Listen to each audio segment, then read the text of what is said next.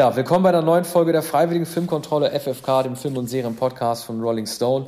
Bitte abonniert uns weiterhin auf Spotify, Deezer und äh, Apple oder äh, hört uns auf den Artikelplayern am oberen Rand der Artikelseite von rollingstone.de. Heute machen wir weiter mit unserem beliebten Bond-Special. Wir sind jetzt bei Folge 9 angekommen. Der Mann mit dem goldenen Colt.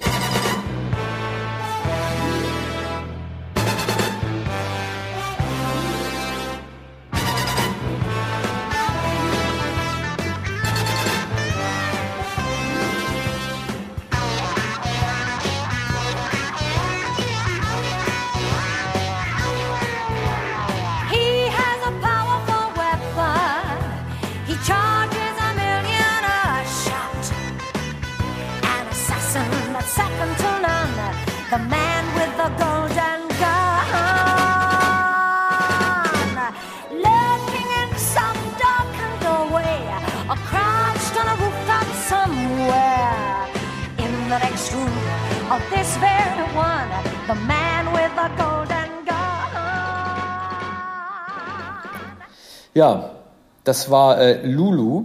Äh, zu der wirst du mir vielleicht ein bisschen mehr erzählen können. Arne, ich kannte, also, das ist erstaunlich, dass nach diesem Megastar Paul McCartney, der Live and Let Die gemacht hat, ja. äh, dann plötzlich eine Sängerin namens Lulu engagiert wurde für ein Lied, wo so äh, Glanzzeilen drinstehen wie He has a powerful weapon ja. oder Love is required whenever he's hired. Mhm. Also da, äh, absolut äh, Reimkunst auf dem höchsten Niveau. John Barry hat ja selber gesagt, dass er, mit, dass er den als den schlechtesten Score äh, seiner Bond-Saga bezeichnen würde. Ich will ihn jetzt gar nicht, will mich gar nicht hinter ihm verstecken, indem ich ihm beipflichte, aber ich pflichte ihm bei und sage, also so ein ähm, Score, der so übel ist mit einem so schlechten Song, ist mir schon seit sehr langer Zeit nicht ja. mehr untergekommen. Auffallend ist bei dem Soundtrack, es gibt überhaupt keine Leitmotive außerhalb dieses ähm, Titelmotivs. Also ja. er hat, Barry hat sich wirklich überhaupt keine Mühe gegeben, irgendwie noch nicht mal für Scaramanga oder für den Zwergen eigene Musik zu komponieren. Mhm. Ja.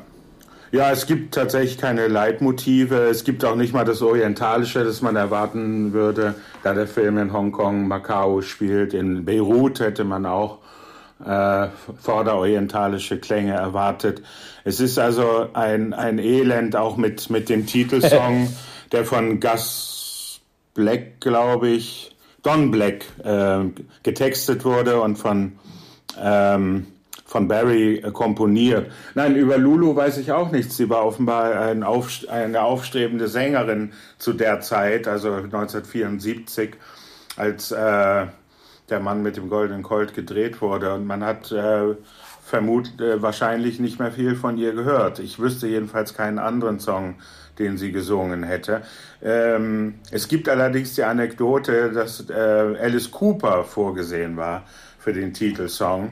Und der ist erschienen auf, einem, auf einer Platte von Alice Cooper, Muscle of Love heißt sie. Ähm, das wäre natürlich weit besser gewesen. Es hätte ja auch ja. Äh, den, äh, den Zeitgeist der 70er Jahre auch viel besser eingefangen, mit McCartney anzufangen ja. und dann mit Glam Glamrock mit Alice Cooper weiterzumachen. Ja, aber, aber es ist ja. Es wäre natürlich auch etwas seltsam gewesen, wenn der Schools Out Alice Cooper ein, ein Bond-Song von, äh, von äh, John Barry äh, gesungen hätte. Also, obwohl er dieses Lied, das Lulu jetzt interpretiert, sogar hätte singen können. Ne? Also ja, die, diese, Art von, diese Art von Text äh, hat er alle mal äh, selbst geschrieben. Ja, aber es geht ja so viel um äh, so Penisersatz, also gerade mit dem Golden Colt, um so phallische Symbole. Vielleicht haben die Produzenten gedacht, dass es umso cleverer wäre, eine Frau das singen zu lassen mhm. und nicht so Predator-artig irgendwie so einen Mann daran zu setzen, der dann irgendwie auch noch von seinem äh, langen Stab dann singt. Ja, aber gut. So wahrscheinlich also, schreckten sie auch zurück vor Alice Coopers schon damals äh, doch bizarrem Image. Ähm, der hat ja unter anderem transparente Plastikhosen getragen. Das war seine Obsession um 1972. Das ist äh, bestimmt nicht sehr atmungsaktiv. Genau, die ganze Band sollte diese transparenten äh, Plastik- oder Spandex-Hosen tragen. Dann haben sie aber auf der Bühne gemerkt, äh, dass, das, dass sich Kondenswasser bildete und sie in, äh, in einem Wasserschlauch äh, auf der Bühne standen nach, nach äh, wenigen Minuten. Also ja, das, das war wahrscheinlich noch härter, als wenn er sich hat köpfen müssen für ja. der Guillotine. Ne? Also er hat immer härtere Stunts sich überlegt. Aber äh, mit dem goldenen Colt hätte Alice Cooper natürlich umgehen können. Nur muss man sagen, äh, dass die Biederkeit dieses Films und das Konventionelle äh, des Films ähm, dem Schockrocker auch gar nicht entsprochen hätte. Denn es gibt ja keine Schocks in diesem Film. Überhaupt und, nicht. Aber gut, machen wir erstmal die, die Musikbewertung, ne, oder? Also ja. ich, muss hier, ich muss hier Barry einen reindrücken, das hat er auch verdient. Äh, also ich gebe ihm hier zwei. Ja, zwei Filmmusik also, und Song allenfalls zwei.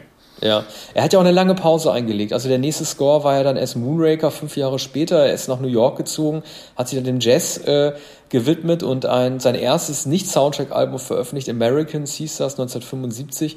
Also eine lange Bond-Pause eingelegt. Äh, er kam dann umso besser äh, wieder, aber da sprechen wir mal über den nächsten Bond rüber. Dann haben wir die Musik relativ schnell abgehakt.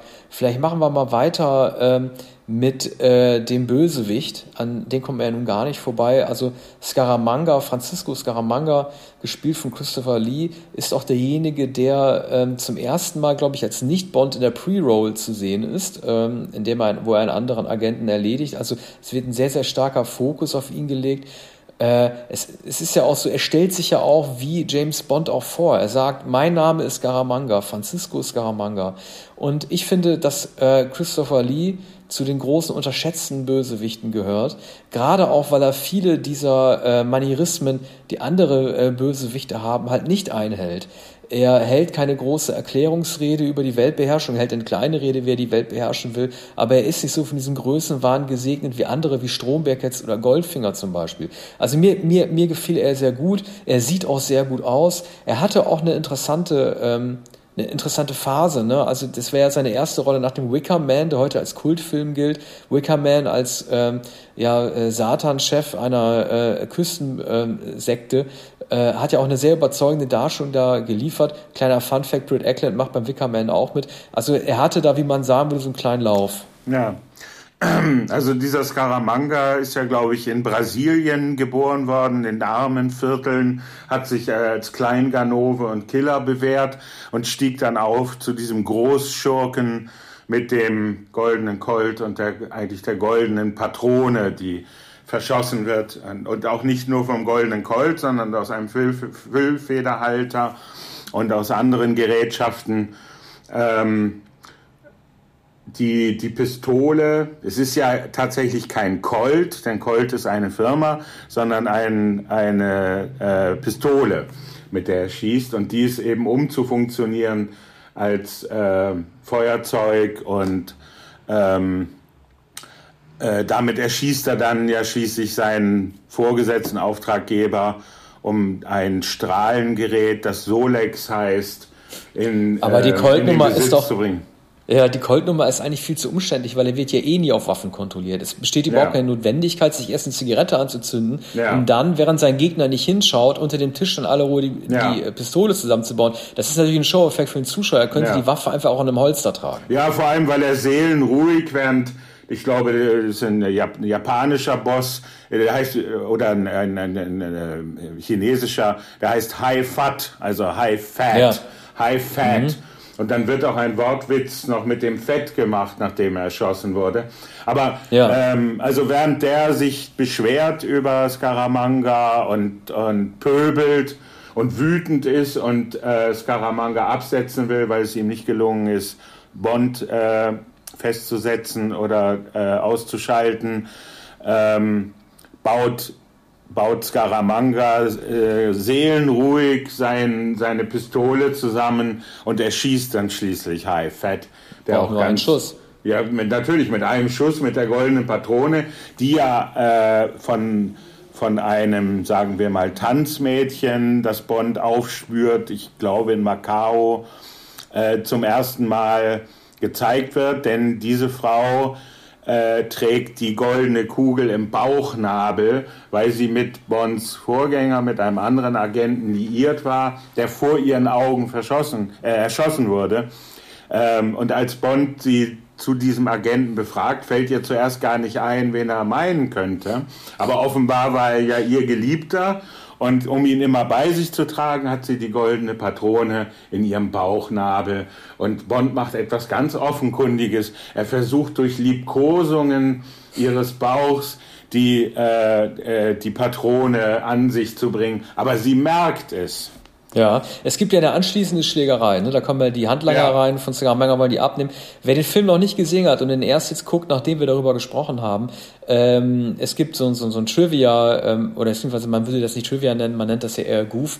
Man sieht in der Schlägerei, in einem reflektierenden Spiegel, äh, die Filmcrew wie sie ja. Schlägerei filmen. Oh, das Kameramann ja. und Second mhm. Unit äh, Director sind zu sehen. Also wer den Film noch nicht gesehen hat, der kann sich das ansehen. Ich finde insgesamt bei Scaramanga äh, weil ich ja vorhin auch vom Falle schon gesprochen habe, das ist schon alles sehr auffällig, ne? wie er sich da seiner Gespiele nähert. Äh, Maud Adams, die ja die Hauptrolle in Octopus übernehmen würde, erhält ihr die Pistole, als es im Schlafzimmer sich zu ihr nähert, ins Gesicht ja. und äh, fährt dann ihren Körper entlang. Das ist natürlich ein ganz klarer, also jetzt billig psychologisch gesprochen, natürlich ein Penisersatz. Dann schießt er ja ähm, auf ein Tablett, wo eine Champagnerflasche draufsteht, die Bond gereicht werden soll auf seiner Insel. Ja. Und diese Champagnerflasche schäumt. Da geht es mhm. natürlich auch um den Schwanzvergleich. Bereich. Und nicht zuletzt stehen, das ist ja eins der bekanntesten Bilder der gesamten Bond-Reihe, als die beiden sich zum Duell gegenüberstehen, äh, halten ja beide auch ihre Waffe hoch, wer hat den längsten. Das ist ja. erstaunlich, dass Roger Moore äh, diese Hierarchie so mitgemacht ja. hat, äh, sich Rücken an Rücken zu stellen, deutlich kleiner zu sein als Christopher Lee mhm. und mit seiner Barretta auch die deutlich äh, stumpfere Schwanzwaffe zu haben. Mhm. Allerdings flüchtet äh, Scaramanga dann in sein Spiegelkabinett, ja. also in die Grotte.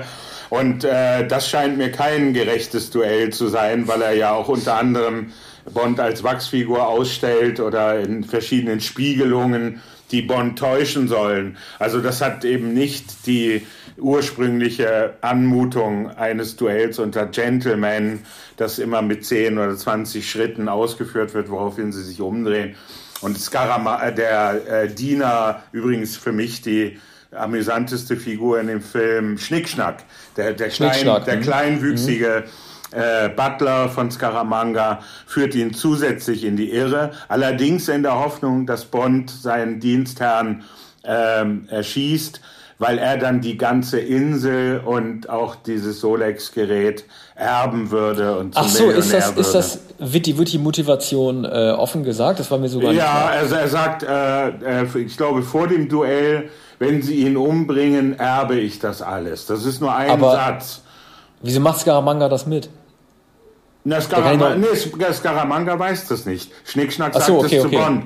Äh, Schnickschnack sagt es zu Bond, bevor Bond in die Grotte geht und das, äh, dieses ungleiche Duell beginnt mit, mit äh, diesen äh, Tricks. Also man kann sagen, mit dem Schnickschnack, den Schnickschnack inszeniert äh, der ja im Regiestuhl sitzt und das alles beobachtet, weil er das schon mehrfach inszeniert hat. Also ähm, Scaramanga hat alle in diese Grotte gelockt und hat am Ende alle erschossen, weil äh, sich jeder täuschen ließ, während Bond sich natürlich nicht täuschen lässt. Am Ende ist die, äh, lässt sich ähm, Scaramanga selbst davon täuschen, dass die Wachsfigur also er glaubt, er, er, habe es mit einer Wachsfigur zu tun und es ist dann Bond selbst, ah, der, ja. der, ihn erschießt. Stimmt. Das ist das Finale. Ja, ist das ist das Finale. Ich meine, es, ja. äh, er hat ja, also äh, der Film entstand ja 73 wahrscheinlich im Zuge der Ölkrise. Ja. Und äh, die Themen oder die, die Weltbeherrschungspläne, die, die Scaramanga hat, sind ja äh, damals so aktuell, wie sie heute noch sind. Ne? Mit seinem sogenannten Solex-Generator äh, spricht er auch an, Kohle, äh, Kohle und Öl würden bald verbraucht sein.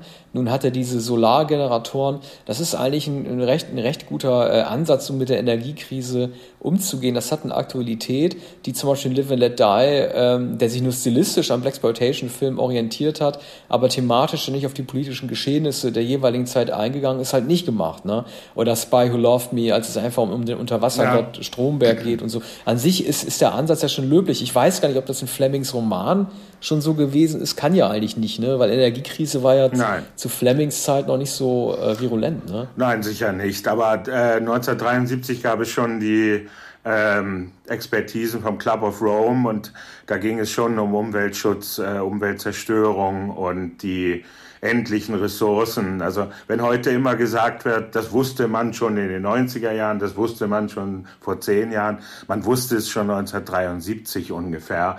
Äh, wir, wir haben es auch in der Schule schon gelernt, Club of Rome. Und damals war natürlich die Ölkrise und das äh, Wochenend, äh, das ähm, der autofreie Sonntag war, glaube ich, 1973 in Deutschland oder weltweit die, die Ölkrise und das wird hier reflektiert.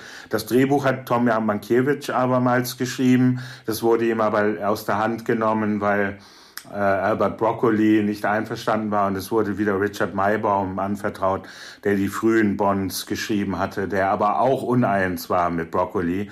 Dennoch war man sehr unzufrieden mit Mankiewicz Entwurf und hat dann Maybaum zurückgeholt. Und beide werden in den Credits genannt als Autoren. Aber ich glaube, äh, dass, dass diese die Unentschlossenheit bei dem Drehbuch und äh, die Beteiligung zweier Autoren hier sehr nachteilig war. Ne? Also man hat, man hat einerseits ähm, die Leichtigkeit und den Humor von Mankiewicz und äh, das war wahrscheinlich zu burlesque. Es kommt auch wieder die, dieser amerikanische Sheriff äh, J.W. Pepper vor aus äh, Leben und Sterben lassen, der sich jetzt auf einer Urlaubsreise in Hongkong befindet und das soll also dieses Comic Relief sein, die komödiantischen Elemente während einer Verfolgungsjagd. Und äh, ähm, der Polizist Pepper lässt sich natürlich sehr rassistisch ein.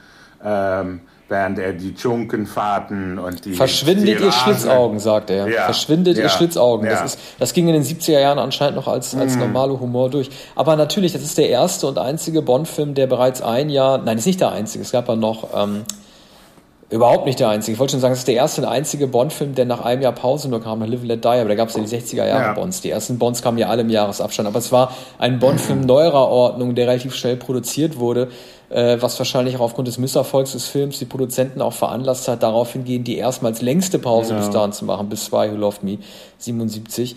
Aber ähm, ich finde halt noch mal ganz kurz zu dieser Waffe, ne, die Scaramanga da entwickelt hat. An sich bringt die nicht so viel. Er hat einen re relativ statischen Laser, den er nur in seiner Basis hat. Da kann er irgendwie schön so ein Boot in die Luft, in Luft äh, brennen mit seinem Laser, aber er, kann, er, kann, er hat ja überhaupt keine Maschinen, mit denen er diese Laser, wenn er diesen Laser duplizieren könnte, ausstatten kann. Oder habe ich da was verpasst? Nee, Wie kann er diese Waffen transportieren und was kann ja, die machen? Ja. Die nee, die kann sie gar nicht transportieren, sondern am Ende wird seine Vulkaninsel in die Luft gejagt. Ne? Oder sein, ja. die Insel im, wie heißt es eigentlich, im äh, stillen Ozean oder was ist das Meer bei Kann. Hongkong? Ne, nee, der ist, ist ja, das ist doch dann diese Insel, also der Drehort ist ja Thailand, ne? Also äh, ja. diese, diese Insel, die hoch, also da, ich weiß nicht, ob das in Thailand spielen soll, aber die steht ja, steht ja bei den ganzen Co-Inseln unten. Müsste Ko, Koh Tao, Koh Phangan und. Hm. ja, also oder und da haben sie ja, ja, ja, also ich, also gedreht haben sie auf jeden Fall äh, in Thailand, in, in den südlichen ja. Thai, äh, thailändischen Inseln, aber ob es tatsächlich dort spielen soll,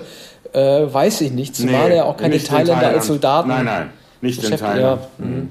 Okay, naja, also ich würde Scaramanga äh, und äh, also in Kombination mit, äh, mit, mit, mit äh, Schnickschnack, ich würde ihm durchaus vier Sterne geben. Also das haben die, ist eine tolle Paarung. Ich mag die beiden. Die haben auch Charisma zusammen. Ja, also wenn Schnickschnack dazu zählt, alle ja. mal vier Sterne, ja. Mhm. Mhm. Gut, dann äh, machen wir mal weiter mit den äh, Bond Girls.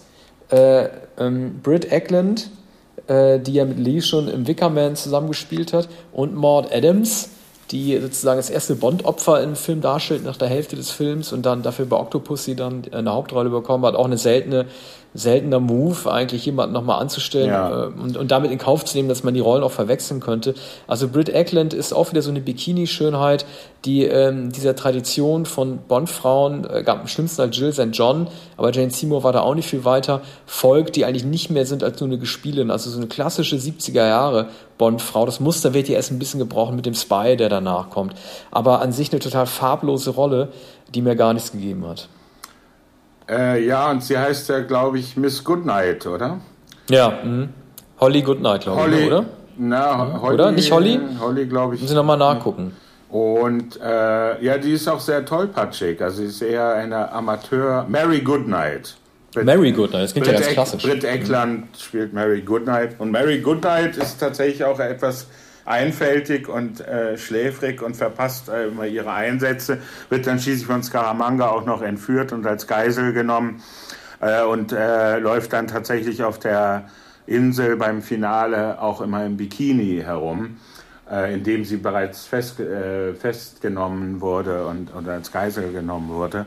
Und ähm, ja, sie trägt also nichts, nichts zu Bonds Gelingen bei, während äh, Maud Adams als Andrea Anders ähm, ihm einiges verschafft. Also sie soll ihm, glaube ich, die goldene Patrone verschaffen und, ähm, und hintergeht auch Scaramanga, bringt sich also in Lebensgefahr und wird dann schließlich mit der goldenen Patrone auch äh, erschossen von Scaramanga. Allzu früh im Film, denn äh, Maud Adams ist ja sehr attraktiv, macht sich allerdings ähm, willfährig und devot gemein mit beiden Männern. Zuerst mit Scaramanga, der sie aber auch verwöhnt und sie sitzt am Strand.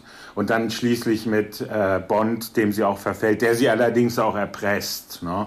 Und dann mit, der erschlägt äh, sie ja auch, ne? Das ist der klassische 60er, 70er Bond. Und, und sie weiß, äh, wenn, äh, da, da sie, ähm, da sie äh, dazu gezwungen ist, äh, Bond zu Diensten zu sein, weiß sie, dass Bond sie jederzeit verraten kann bei Scaramanga und dass sie damit ihr Leben ohnehin verwirkt Aber, hat. Äh, was macht denn Miss Goodnight eigentlich beruflich? Man sieht sie gar nicht außerhalb nee. des Bond-Kontexts, keine nee. eigenen Szenen. Ne? Nein, also sie ist auf einmal da. Also was ist denn ihr Job eigentlich? Nee, Miss Goodnight ist Mätresse seit Jahren bei, bei Scaramanga.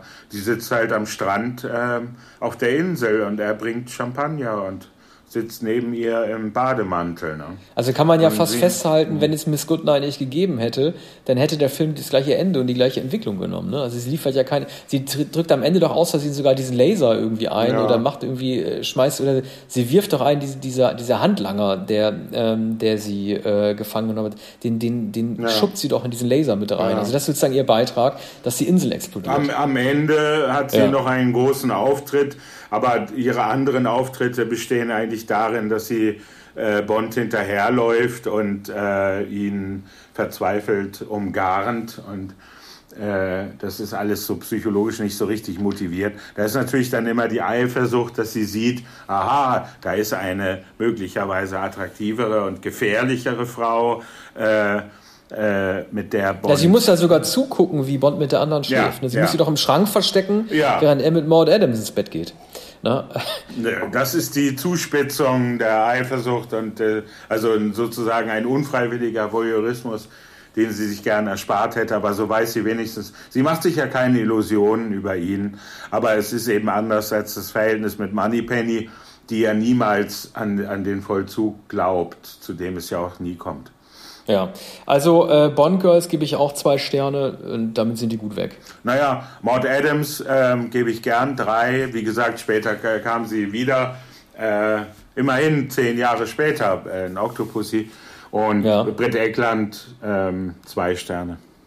Gut, dann machen wir weiter mit der äh, Bond-Entwicklung.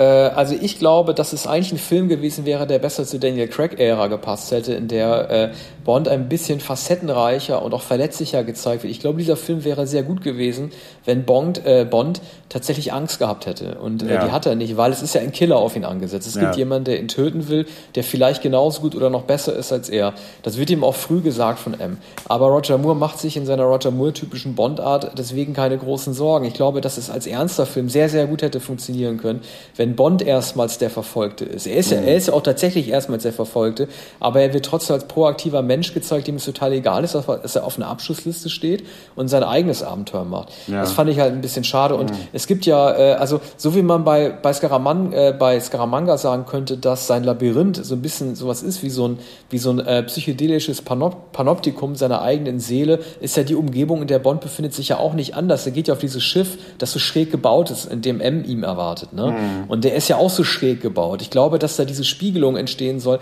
dass diese beiden Leute sich doch sehr ähnlich sind und das ist ja auch sehr klischeehaft heute. Ein Bösewicht sagt ja immer, äh, der Antagonist sagt ja mal zum Protagonisten, du und ich, wir sind beide gar nicht so unterschiedlich, ne, diese großen Filmreden. Ja. Und das wäre im Grunde aber auch ein gutes Thema hierfür gewesen, aber ist äh, durch die humoristische Zielsetzung, die Bond-Filme nun mal haben, halt nicht umsetzbar gewesen. Ja, also man sagt, äh, oder es ist verbürgt, dass Tom Mankiewicz sich an dem Film, mein, äh, mein, mein großer Freund Shane, heißt er, glaube ich, von George Stevens orientiert hat, ein Western aus den 50er Jahren.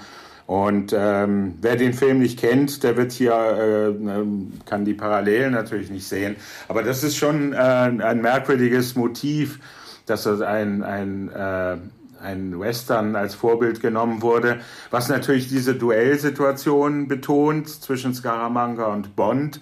Und das wird aber nicht so richtig ausgespielt und ist nicht konsequent.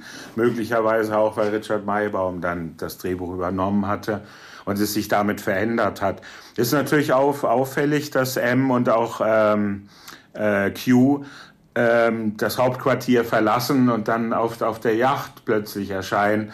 Und es ist auch nicht so recht, recht erkennbar, dass das unbedingt vonnöten ist, dass sie so, so prunkvoll da auf der Yacht äh, Bond zum Narren halten, der ja gar nicht weiß, dass er es mit, mit, den, mit den beiden da zu tun hat, äh, die, die ihm, glaube ich, noch irgendwelche äh, Ausrüstungsgegenstände bringen oder ihm neue Anweisungen bringen. Aber die Fahrt nach Hongkong hätten sie dafür wahrscheinlich nicht eigens machen müssen. Ne? Aber das ist eben eine zusätzliche Pointe, dass sie plötzlich, äh, dass das Büro sozusagen umfunktioniert wurde zu einer Yacht, die möglicherweise auch als Unterwasserboot funktioniert. Ne? Ja, die hatten ja bei You Only Live Twice hatten sie ja schon äh, im U-Boot, das, das ja. Büro von M nachgebaut. Also M legt ja. immer großen, mhm. M legt großen Wert darauf, dass wo immer man ihn jetzt unterbringt, ob im U-Boot oder in dem schrägen Schiff mit diesen äh, verwinkelten Escherwänden, dass man trotzdem irgendwie äh, sein Büro, also er braucht die Heimeligkeit ja. und er braucht die Routine, dass jemand reinkommt, den er dann irgendwie zusammen äh, zusammenfalten kann. Es ist ja bei Bond, ne? Also Scaramanga weist ihn ja darauf hin, er ärgert ihn ja wieder. Er sagt, sie sind ja nur der Beamte, ne? So ja. wie damals auch schon Blofeld Connery geärgert hat, äh, sie sind nur der, mhm. oder nee, das war Dr. No hat ja zu äh, Connery gesagt, sie sind ja nur ein dummer Polizist. Und äh, so, dieses Spiel spielt äh, Scaramanga mit Bond ja auch. Nur lässt sich Roger Moore davon nicht aus der Ruhe bringen. Aber mhm. es soll natürlich trotzdem die alternative Karriere gezeigt werden, die Bond hätte einschlagen können, wenn er auf die andere Seite gewechselt wäre. Ja, richtig. Also als Auftragskiller wäre er freischaffender Künstler und dann auf einer Ebene mit äh, Scaramanga und anderen Schurken, die sich natürlich als ähm, Künstler und, und äh, freischaffend verstehen, insofern als sie nur Aufträge annehmen und dann meistens Vorgesetzte töten. Und äh, das ist Bond natürlich nicht möglich. Aber er sagt am Anfang zu M, äh, er, soll, er soll ja in einen längeren Urlaub gehen und sich verstecken. Und dann sagt er, ja, aber was wäre denn, wenn, wenn ich diesen Killer, der auf mich angesetzt ist, wenn ich ihn zuerst fände, das würde doch alles ändern. Und dann sagt M, durchaus. Ne? Und dann macht Bond sich auf die Jagd. Und dreht ja. dann dreht insofern den Spieß um. Noch bevor äh, Scaramanga tätig werden kann, ist ihm Bond äh, schon auf, auf der Spur. Naja, und das, das wird hier in der bewährten Manier, aber äh, vielleicht etwas ähm, etwas zu gewollt äh, inszeniert. Die verschiedenen Episoden, die immer mindestens ein Schnellboot, äh, Ruderboote, eine Yacht und ähm, Fluggefährte äh, beinhalten. Das machen wir gleich bei den Gadgets ja. oder bei den Schauplätzen. Wir können ja, ja erstmal Bond bewerten. Ne? Also, also gerade unter dem Aspekt der Entwicklung, er überrascht uns nicht. Äh, er ist, ja, äh, nee, also Drei. Ich gebe ich geb ihm drei Sterne. Also er, er hat mich nicht überrascht. Er geht mit Frauen um wie gewohnt. Er nimmt sein Bösewicht nicht ernst. Und äh, ähm, er kann sie am Ende immerhin als Wachsfigur äh, ähm, ja. äh, ähm, darstellen. Also ich gebe ihm drei Sterne. Ja, es ist ein mediokrer Bond. Also man hat sich an Roger Moore gewöhnt. Aber er hat ja eigentlich keine glänzenden Momente, sondern äh, spielt seine Souveränität aus. Hat sich allerdings auch erkennbar äh, schon, findet sich jetzt richtig zurecht in, in der Rolle und die ja auch nicht wesentlich verschieden ist von Simon Templar oder von seiner Figur in die zwei, wie es in der deutschen Synchronfassung heißt. Ich denke auch drei und es äh, ist auch keine Entwicklung der Figur hier. Mhm. Dann machen wir weiter mit den äh, Schauplätzen. Er spielt ja überwiegend in Asien, soll in Bangkok spielen.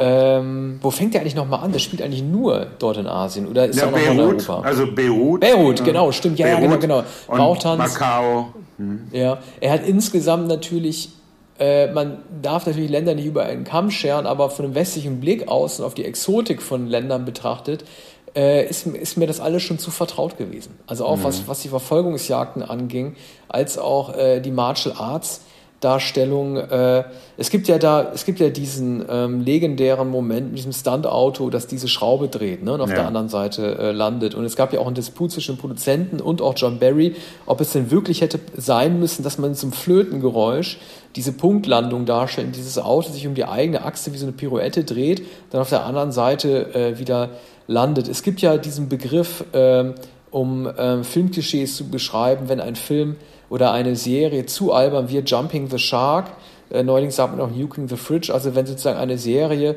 äh, sich so, selbst, so selbstbewusst übers Ziel hinausschießt mit einer Darstellung, die nicht realistisch ist, dann ist so ein Zenit überschritten, dass man eine Serie nicht mehr ernst nehmen kann. Und mhm. viele hatten damals die Befürchtung, dass dieser Stunt zu verrückt ist. Ich fand das jetzt nicht. Also ich hatte als Kind zum Beispiel immer, ist immer toll, toll gefunden, wenn Bond solche verrückten Stunts macht.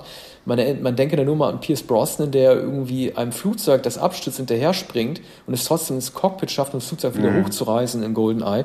Also das ist, das hat ja auch funktioniert. Ähm, ich fand's eher blöd. Also ich habe schon inzwischen auch mit diesem Dr. Pep, mit diesem Sheriff Peppert, ich habe einfach zu viele Boote gesehen, zu viele Autos die ineinander krachen, auch ja. gerade in diesem asiatischen Raum. Es gibt praktisch keine Standarbeit oder keinen kein Schauplatz, der mir etwas komplett Neues gezeigt hat. Ja, ja es gibt dann ähm, gegen Ende noch das fliegende Auto. Dem, da wurden dem Auto einfach Flügel angeklebt und äh, Scaramanga entschwebt dann mit seiner Geisel äh, äh, Mary Goodnight.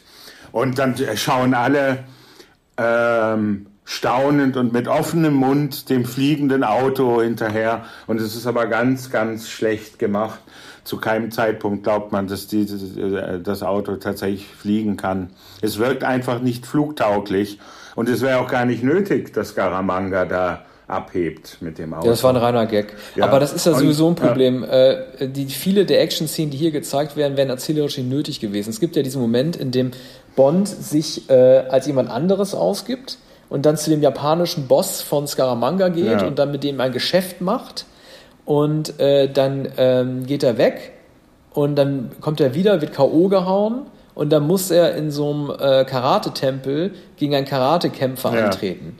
Äh, den er übrigens auch Indiana Jones-Manier, der nimmt praktisch Jägers verlorenen Schatzes, äh, äh, den er Indiana Jones, also vorweg, Indiana Jones-Manier. Der Antagonist macht eine tolle Präsentation als Kung-Fu-Kämpfer, aber wird dann von Bond sofort K.O. geschlagen und mhm. äh, oder oder erschossen sogar, ich weiß gar nicht mehr. Aber auf jeden Fall flüchtet Bond, dessen Identität ja dann geklärt wurde, wurde gefangen genommen und er flüchtet dann aus diesem Haus äh, zurück. Und dann beginnt diese extrem lange Verfolgungsjagd mit dem Pepper. Das alles ergibt überhaupt erzählerisch keinen Sinn, denn die eigentliche Geschichte, die dahinter steckt, war ja ausschließlich, Bond stellt sich vor, gibt es jetzt jemand anders aus, wird entlarvt und muss dann von da ja. wieder fliehen. Dafür hätte es keine Action-Szene bedarf. Man hätte es auch anders erzählerisch lesen, ja. lösen können mit einem Dialog, aber nein, die wollten unbedingt eine Flucht von James Bond inszenieren. Ja, ja. Und die, die Komik äh, dieser Karate- oder Kung-Fu-Szenen, die ist doch sehr bescheiden, erinnert an Bud Spencer, Terence Hill-Filme oder dann später auf dem Highway ist die Hölle los. Ne? Das ist bloßer Slapstick und Klamauk und sie wollten unbedingt Karatekämpfer zeigen weil es sich ja, es gab ja Bruce Lee, ne, den Mann mit der Todeskralle, 73 ja. äh, vorher. Also ja, ja. Martial Arts wurden ja in Hollywood dann auch immer populärer. Das mussten die natürlich auch aufgreifen. Also nicht nur die Ölkrise 73, sondern auch äh, Bruce Lee und Kung Fu, die von China nach Hollywood gekommen sind. Aber es ist natürlich sehr billig gemacht, indem die Karatekämpfe hier veralbert werden und dann, dann, dann äh, wird, wird irgendwie ein, ein, Brett über ihrem Kopf zerdeppert. Ne? Und die torkeln dann alle rum und fallen ins Wasser. Ne? Also das ist sehr albern und ähm, und dieser Sergeant äh, Pepper aus, aus, den, äh, aus den amerikanischen Südstaaten, das ist auch ausgesprochen albern und blödsinnig, weil man äh, das schon genügend hatte in Leben und Sterben lassen. Ne? Dass der jetzt als Tourist da rumstapft in seinem Hawaii-Hemd mit seinem Fotoapparat, ist also wirklich eine, eine tumbe Anleihe. Also die Bond-Filme haben es ja sonst immer vermieden, Figuren aus früheren Filmen, mal abgesehen von, äh, von, von Bonds diesem Agenten in den frühen Filmen, der immer wieder. Felix in, Leiter. Genau, Felix Leiter, der immer wieder in anderer Gestalt mit anderem Schauspieler vorkam. Den gibt es ja hier auch nicht mehr. Aber ähm, also ein, eine so blödsinnige Karikatur eines äh, fettbäuchigen amerikanischen Sergeants da nach Asien zu schicken, das ist also ein, ein unsäglicher Klamauk, der dann die 70er Jahre und noch die frühen 80er geprägt hat. All diese Actionfilme bestehen aus, aus solchen, ähm, aus solchen holzschnittartigen Witzfiguren. Der fällt aber auch ins Wasser oder wird nass Ja, genau, natürlich. Was, ne? Natürlich fällt er dann ins Wasser und flucht dann wieder, weil die, die Junken da mit dem Außenbordmotor äh, an ihm vorbeigefahren sind. Ne? Der müsste dann in seinem Hut irgendwie so einen Fisch ja. haben. Das wäre doch der ultimative ja. Gag. Der müsste dann müsste so einen Fisch in seinem Hut verfangen haben. Das wäre so richtig clownmäßig lustig. Ja. Ja, und es äh, werden auch immer zu äh, Drachen vorbeigetragen. Ne? Also die, diese äh, Tragedrachen, die äh, werden an jeder Ecke vorbeigetragen, äh, weil, weil es eben in Hongkong ist. Ne? Und dann sieht man, hey, und da ist überall sind Tempel und, ähm, und äh, alle sind bunt gekleidet, also muss es Asien sein. Mhm. Ja, Mensch, dann machen wir mal kurz einen Prozess mit ja. äh, dieser Kategorie. Äh, ich glaube, die Gadgets, das ist ja eigentlich unsere sechste Kategorie, die können wir fast weglassen, ja. weil außerhalb der Knarre gibt es ja nichts. Ja, Kann man Schauplätze. Das fliegende ne? Auto haben wir auch schon das erwähnt. Das ne? fliegende Auto. Und die, also goldenen, die goldene Pistole, die kein Colt ist. Ja, also ich, ich, ich gebe der ganzen Bagage an, an Kategorien, an Schlusskategorien auch nochmal zwei Sterne und komme dann für mich für die Gesamtwertung auf zwei Sterne. Mhm. Ist eigentlich ein Bond, der, der nicht wesentlich besser ist als Diamantenfieber. Also man musste sich ja. damals schon echt Sorgen machen um die Entwicklung ja, des Agenten. Ja, ist bedenklich. Ich hatte den Film in besserer Erinnerung. Ich habe ihn vor vielen Jahren gesehen, war sogar der erste Bond-Film, den ich äh, im Kino gesehen habe. Und das war noch vor Octopussy, der der mhm. erste neue Bond-Film war, den ich gesehen habe. Ja, Was würdest also du geben? Gadgets und Schau, also Schauplätze, die Schauplätze sind natürlich in Ordnung, die gab es bei Bond und es also folgt ja die, später hat das Traumschiff äh, die Schauplätze genauso ausgesucht. Schauplätze wären in Ordnung, aber Gadgets, die Mischung und die Inszenierung der Schauplätze zwei und äh, Gesamtbewertung auch zwei. Ich glaube, das ist wahrscheinlich der Film, den wir am niedrigsten bewertet haben, neben Diamantenfieber möglicherweise. Ja. Das glaube ich mhm. auch. Und ich denke, das wird sich beim nächsten Bond auch äh, nach oben bewegen, denn ich freue mich oh, ja. auf den Spion, Spion, der mich liebte, der eigentlich, ich hatte ihn eigentlich als meinen liebsten Bond-Film in Erinnerung. Äh, mal sehen, ob er das, ob er diese Einschätzung, ja. äh, ob ich diese Einschätzung beibehalten werde, wenn wir den Rewatch machen. Aber als nächstes machen wir erstmal äh, die 80er Jahre weiter, ne? Ja. Oder? Ja, ja, natürlich. Sagen. Das kündigst ja? du jetzt schon an. Ja. Ähm, ja, also dann äh, Filme wie Cocktail, Frantic, Sie leben und Die Hard. Ähm, Die Hard. Die Hard, Rambo 3 und Roger Rabbit. Also oh, kommt einiges ja. auf uns zu. Rambo also 3. ich habe, ich, es hat wirklich Spaß gemacht, diese acht, dieses Kinojahr 88 zu gucken, weil äh, es, es ist das schwierigste Jahr. Ich finde es am schlechtesten von den 80er Jahren. Und deshalb ist es umso wichtiger gewesen, die entscheidenden Filme da irgendwie rauszupicken. Ähm, aber gut, ist, damit sind wir dann irgendwie wahrscheinlich in zwei Wochen oder so dran. Ja, aller spätestens. Spätestens. Aller spätestens. Jetzt, aller spätestens. Ja, jetzt habe ich schon große Lust, weiterzusprechen. Okay. In den, gerne, gerne. Ja, demnächst. Vielen Dank. Ja. Bis bald. Bis bald. Hm? Tschüssi. Tschüss.